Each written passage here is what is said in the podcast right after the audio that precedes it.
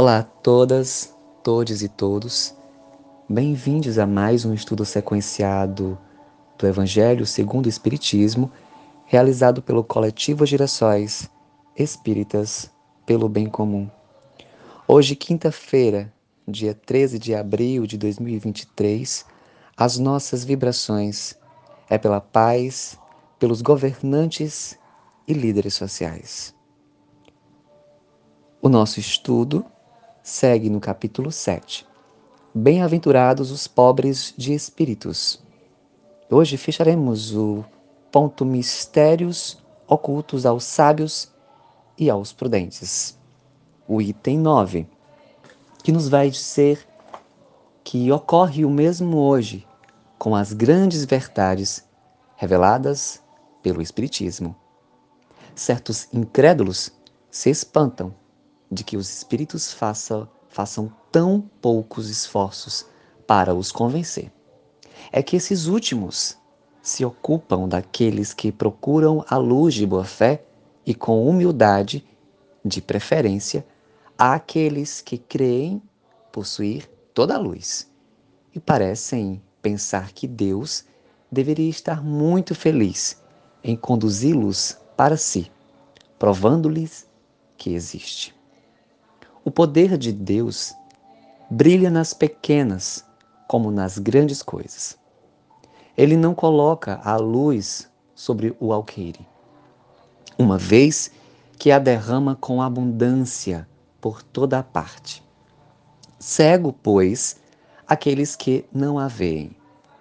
Deus não quer lhes abrir os olhos à força, uma vez que lhes apraz tê-los fechados. Sua vez virá, mas é preciso, primeiro, que sintam as angústias das trevas e reconheçam Deus e não o acaso, na mão que atinge seu orgulho. Ele emprega, para vencer a incredulidade, os meios que lhe convêm segundo os indivíduos.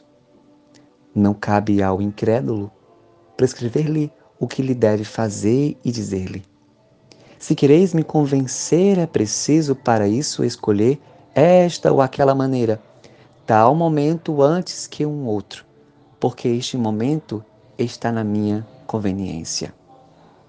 Que os incrédulos não se espantem, pois se Deus e os espíritos, que são os agentes da sua vontade, não se submetam às suas exigências. Que se perguntem o que diriam se o último de seus servidores quisesse se impor a eles. Deus impõe suas condições e não se sujeita a eles, às deles. Escuta com bondade aqueles que a ele se dirigem com humildade, e não aqueles que se creem mais do que ele. Queridos, é natural que num processo de aprendizado, de evolução, ou mesmo de infantilidade enquanto alma, enquanto espírito. Questionamos muitas vezes a essa grande inteligência do universo, simplesmente por nesses processos de aprendizados que é nosso, individual, apesar de muitas vezes ser coletivo, mas na sua maioria individual, não atender aos nossos caprichos. E remontamos agora a nós espíritas, por exemplo.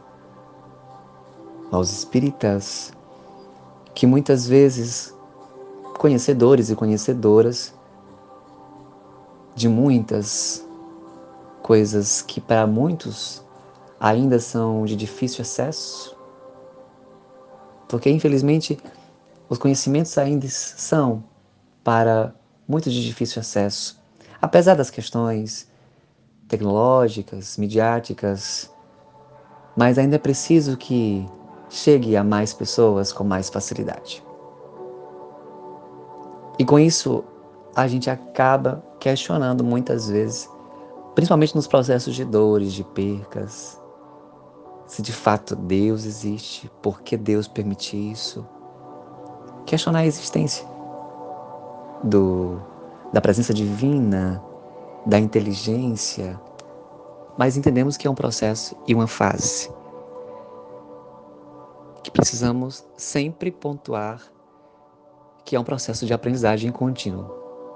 E com o processo de evolução, a gente amadurece, vai ali, vamos dizer, que para o estágio da juventude, fase adulta e a fase da madureza, onde a gente exerce a prudência,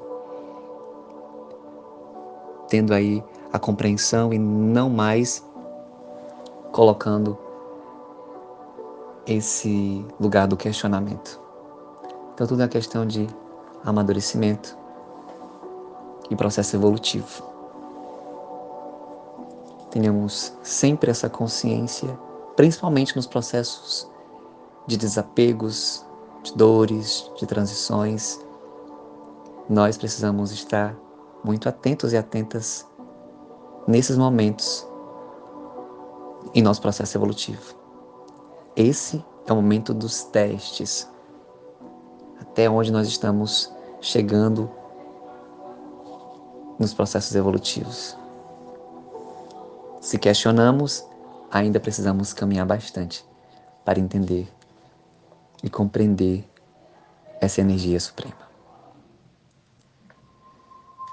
E esse foi mais um estudo sequenciado do Evangelho segundo o Espiritismo, realizado pelo Coletivo Girassóis Espíritas pelo Bem Comum.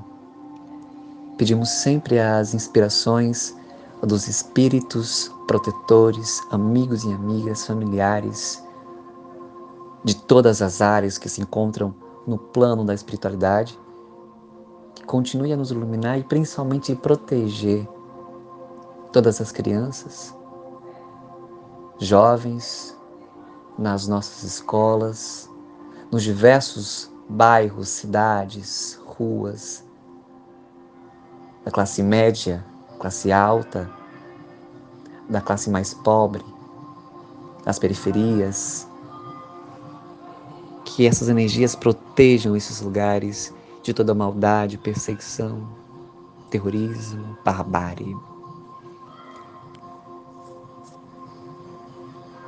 Que assim seja. Graças a Deus. Muita paz a todos.